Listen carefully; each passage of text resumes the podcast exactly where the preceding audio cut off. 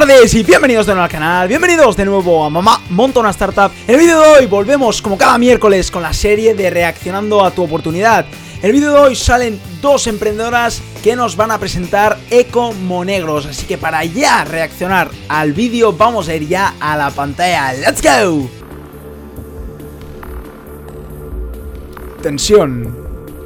Y van vestidas de cocineras. Hola, nuestro nombre es Laura y Ana Marcén Murillo, somos hermanas, venimos desde Leciñena, Zaragoza, y venimos aquí para pedir una inversión de 40.000 euros y ofrecer un 10% de nuestra empresa.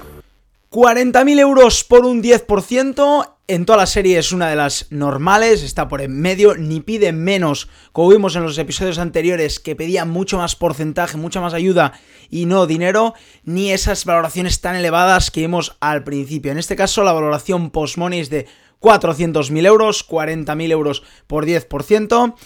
Y bueno, vamos a ver qué nos presentan. Van vestidas de cocineras. No sé qué van a hacer, no sé qué presentan, no sé qué se comen negros. Así que vamos a verlo, ¿no? Destapan algo. Nosotros tenemos este trigo, es el trigo Aragón 03, moliéndolo en piedra y junto con una masa madre de 15 años, con sal marina, eh, hacemos un pan de alta gama. Este trigo se perdió en los años 80 y de repente desapareció de todo Aragón. Es un proyecto familiar muy importante para nosotras porque mi padre cultiva el trigo, eh, luego lo molemos después y ahora hemos generado 10 puestos de trabajo y estamos ampliando. Tenemos solo tienda en Zaragoza y tienda en Leciñena entonces ahora queremos abrir segunda tienda en Huesca y abrir tienda online a nivel nacional.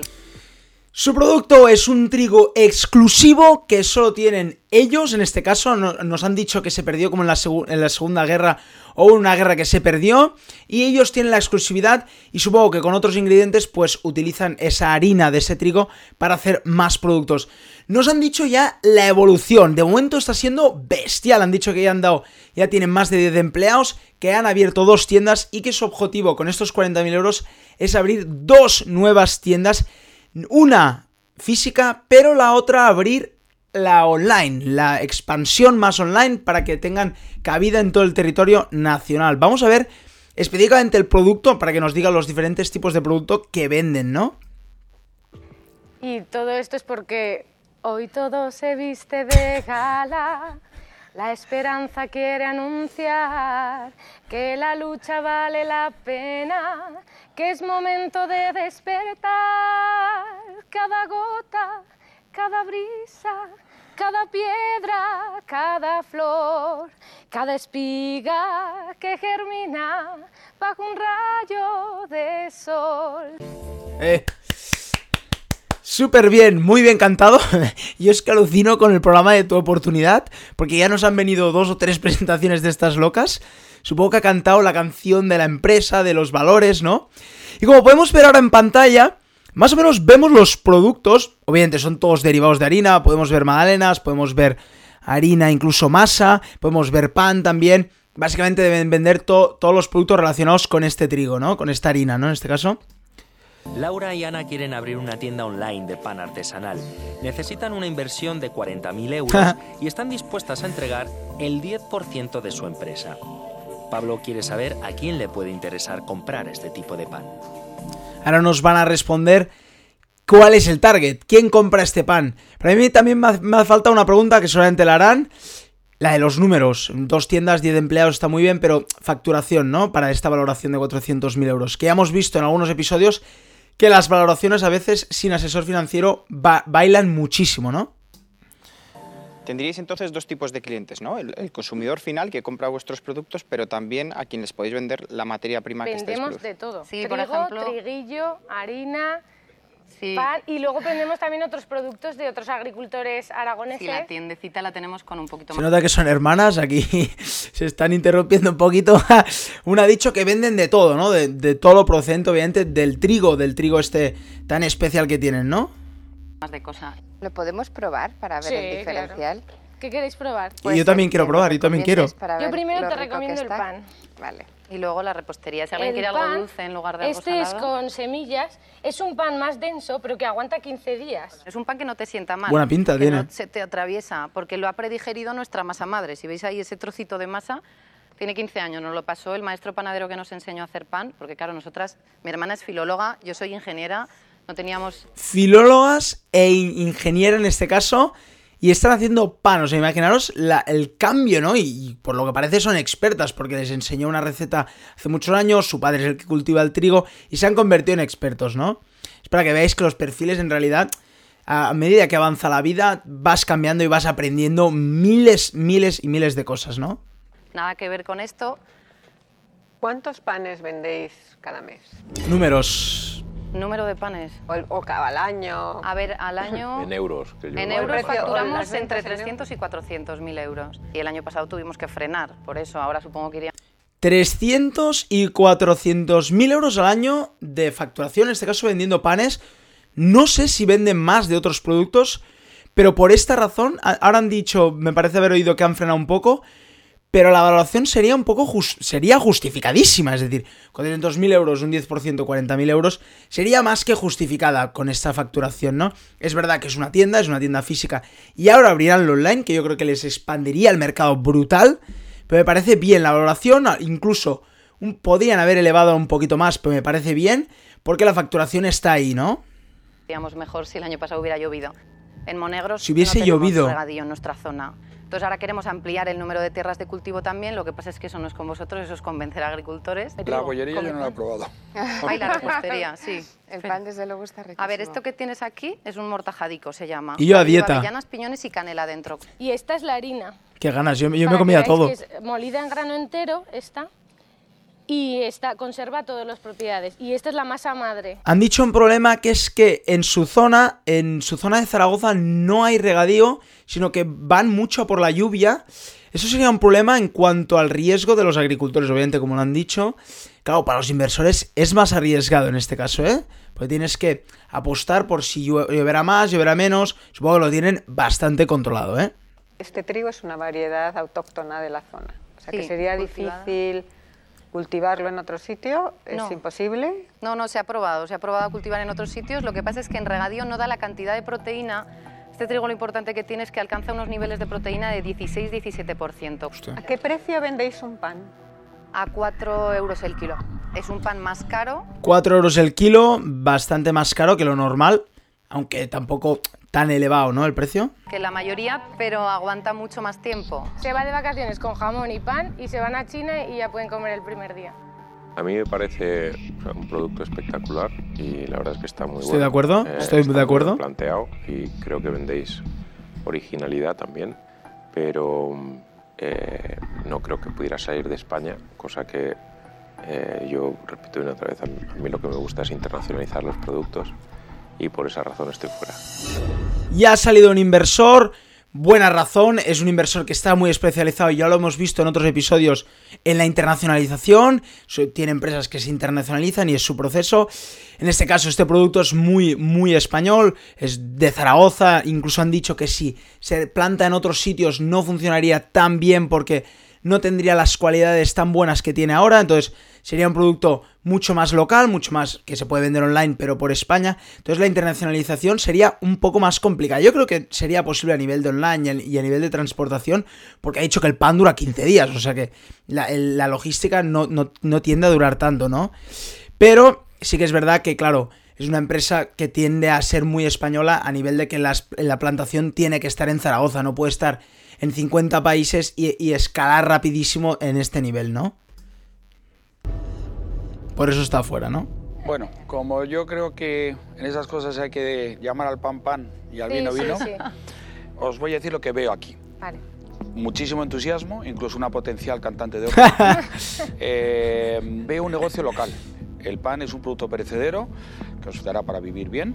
No lo veo desde el punto de vista empresarial interesante y por eso estoy fuera. Segundo inversor fuera, básicamente la misma razón. Es un producto local, es un producto que se cultiva en una zona normalmente se vende en la misma zona o en cercanías. Tienen tiendas en Zaragoza, en Huesca. Claro, les costará bastante más pues llegar a lo mejor a Andalucía, llegar a lo mejor a Galicia, ¿no? Y es un problema de, obviamente es perecedero, el pan dura... En este caso han dicho que duraba más, es verdad que tiene una fecha límite, ¿no? No es como un objeto de plástico que puede ir de España a China durante 50 días que no, no, se caduca, ¿no? En este caso el pan es más rápido de caducarse, ¿no? Y por eso se ha ido fuera. Suscribo totalmente lo que dice Gonzalo. Y además le sumo otro, otro problema que yo como especialista en marketing, eh, veo complejo y es la dificultad de hacer marca con este tema. Sintiéndolo mucho, estoy fuera. El tercero se ha ido. Em, la, lógica es la misma, es un producto local, es un producto que empresarialmente tampoco es verdad que no es tan... Em, que no te engancha tanto porque no ves la oportunidad de crecer a lo bestia, de crecer súper rápido. Te doy 40.000 euros, vas a crecer súper rápido. No, es paso a paso, es más local. Como ha dicho el segundo inversor, les generará beneficios, les dará dinero, ya están generando beneficios, 300.000 euros han dicho que facturan con el pan, pero es verdad que no te permite esa escalación tan rápida que los inversores buscan. Y por otro lado, tiene mucha razón lo que ha dicho el tercer inversor, es muy complicado hacer marca, aunque no tanto, ¿Qué me refiero? Es complicado a nivel de tiempo. Eh, hacer marca con un pan es complicado, se tarda tiempo, ¿no? En el caso del pan es un producto del día a día, normalmente se compra de la, panadería, que tienes al lado de casa y no, no, comes una marca de pan concreta, ¿no? En cambio, si dura muchos años, es más sencillo, es decir, pan bimbo sí que lleva muchísimos años, ha estado muchísimos años y los procesos ya están súper hechos. Entonces, la marca en este caso, si llevas muchos años y escalas poco a poco, porque como han dicho, producto local es de muy. O sea, tardas mucho tiempo en escalar. Hacer marca sería más fácil, pero se necesita mucho tiempo. Es decir, la creación de la marca a, corto plazo es muy complicada, ¿no? se necesitaría tiempo. Pero yo creo que el producto está muy bien y los beneficios les llegará. Pero a ver qué dicen las otras dos inversoras que quedan, ¿no? Tenéis un punto muy, muy positivo que es la naturalidad de, los ingredientes. Yo creo que os tenéis que hacer muy buenas y muy conocidas dentro de vuestro territorio. Por tanto, yo me enfocaría en eso y la respuesta es que no estoy dentro, pero justamente por eso. Muchas gracias. La cuarta fuera. Javier busca vender en mercados. La cuarta que ha explicado ha dicho, me parece un producto brutal, como han dicho los otros también, pero os tenéis que centrar a nivel local. Ya que sois locales, yo me voy no porque crea que es solo local, sino porque creo que vosotras tenéis que hacer un push en este nicho, en este local, que tiene que ser bestial. Os tenéis que hacer súper conocidas en este país o en esta zona local sobre eh, creación de pan, ¿no? Entonces por eso quiere que lo hagan ellas, ¿no? internacionales si el pan no es un producto exportable. Gonzalo, Pablo y Catalina comparten su punto de vista. María Eugenia aún alberga alguna duda que necesita ser resuelta. ¿Podría haber visto negocio donde sus compañeros no? Yo veo muchos problemas. El primero, el más obvio, es la escalabilidad, ¿no? Como se hace esto grande, si hay una limitación de materia prima.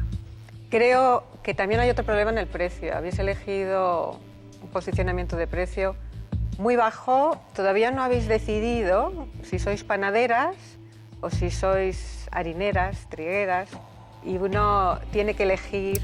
Estoy totalmente de acuerdo, la diversificación.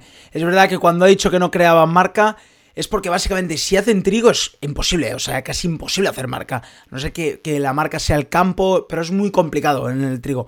Yo en ese caso hablaba más de la especificación en el pan. Si hicieran solo pan, por ejemplo, el pan bimbo, pan rico, ¿no? Que se especializan solo en pan. Ahora obviamente hacen más bollería, pero su, toda su actividad eh, va relacionada con eso, ¿no? En su caso, claro, si solo se dedican al trigo, a la masa, a la harina, a vender harina es muy complicado. Hay marcas de harina, obviamente, pero es muy complicado competir con ellas y es complicado hacer marca. En su caso pasa lo mismo, ha dicho, estáis tan diversificados y hacéis tantos productos que no os, estáis focalizando en uno o, en dos, pero no tenéis ni idea de en cuál focalizaros, que le cuesta verlo, ¿no? Vamos a ver qué preocupaciones tiene más, ¿no? Para lo que se dedique a hacerlo, hacerlo muy bien. Para construir una marca de lujo lo que uno necesita es un producto único y vosotros lo tenéis. Y creo que sois capaces con toda vuestra ilusión y ambición de llevarla a cabo. Para tener un producto de lujo, producto único. Bestial esta frase, ¿eh? Os voy a ofrecer 40.000 euros pero por el 30%. ¡Uh, oferta! Yo me voy a involucrar. Está mal en la pantalla, es, bueno, sí, solicitan 40.000 euros, pero ella dará 40.000 por el 30%, le divide por 3 el valor de la empresa, casi le ponen unos 130, 140.000 euros de valor. Voy a meter las manos en harina con vosotras para resolver todos esos problemas. Y vamos a empezar por España quiere crear con ellas una marca de lujo y trabajar duro con ellas, como ha dicho. Vamos a ver qué dicen. Pensar si aceptáis mi oferta. Tenemos que pensar. si queréis consultarlo, podéis salir, esperáis un ratito. Vale, lo vamos a consultar. Porque es un 30%, no tenemos ahora ni nosotras ese 30%. Sí. Pero siempre uno tiene que pensar eh, qué es mejor, tener una parte más pequeña de un negocio muy próspero y que va a crecer o quedarse con una parte grande de un negocio más pequeño. Esa es exactamente la valoración que tenéis que hacer. De acuerdo. Lo que ha dicho la inversora, 100% cierto. Es decir, tener el 1% de una empresa multitrillonaria es mucho mejor que tener el 99% de una empresa que vale 100.000 euros. Eso es obvio. En este caso, se lo tienen que pensar. Eh, no, no tienen, han dicho ni ellas el 30%. Entonces, personalmente, claro, lo ven incluso que decir, ostras, va, a tener más que nosotros poniendo solo, en este caso, solo 40.000 euros cuando nosotros a lo mejor hemos puesto 5 años de nuestra vida, ¿no? vamos a ver qué piensan. A mí me parece una buena oferta, es verdad que la valoración es bastante baja y a lo mejor iría a negociar y bajaría un poco el porcentaje. Intentaría, claro, porque seguramente ella pelearía. Eh, pero me parece una buena oferta porque es una experta en marcas de lujo. Y en este caso, si quieres hacer pan o harina o trigo, como ha dicho el otro, es muy complicado hacer una marca. Si tienes a alguien experto en hacer marcas y que ha hecho marcas de lujo como la inversora, mejor que mejor, porque aún será más fácil. Mira lo difícil que es, y más a, corto plazo es complicadísimo hacer marcas buenas, es muy complicado, solo pocos lo consiguen. En este caso, que sea de pan, aún se hace aún más complicado. Pero si tienes a una experta de marcas, se facilita todo esto. Entonces, hay que pensárselo bien. Hay muchas variables encima de la mesa. Vamos a ver ¿Cómo se lo piensan? Vamos a pensar. Tenéis aquí más pan si queréis. Yo me lo comía todo, el pan. ¿Te crees capaz de convertirlo en una marca de lujo? Tiene los ingredientes. Hay que hacer un montón de cosas. Primero hay que decidir lo que uno quiere ser. Yo creo que es, que es demasiado porcentaje. ¿No lo podéis hacer otra contraoferta con un porcentaje más pequeño? Yo creo que el problema que tienen, que están consultando, es que la estructura accionarial es muy difusa ahora mismo. Estructura accionarial difusa, ya lo hablamos en otros episodios, es complicado. La cap table en este caso, o la estructura accionarial, tiene que ser sencilla a priori. Es decir, es, obvio que hay muchas empresas, muchos proyectos que al final se complica, que necesitas dinero y al final coges como puedes, ¿no? Pero si puede ser lo más sencilla posible, mejor.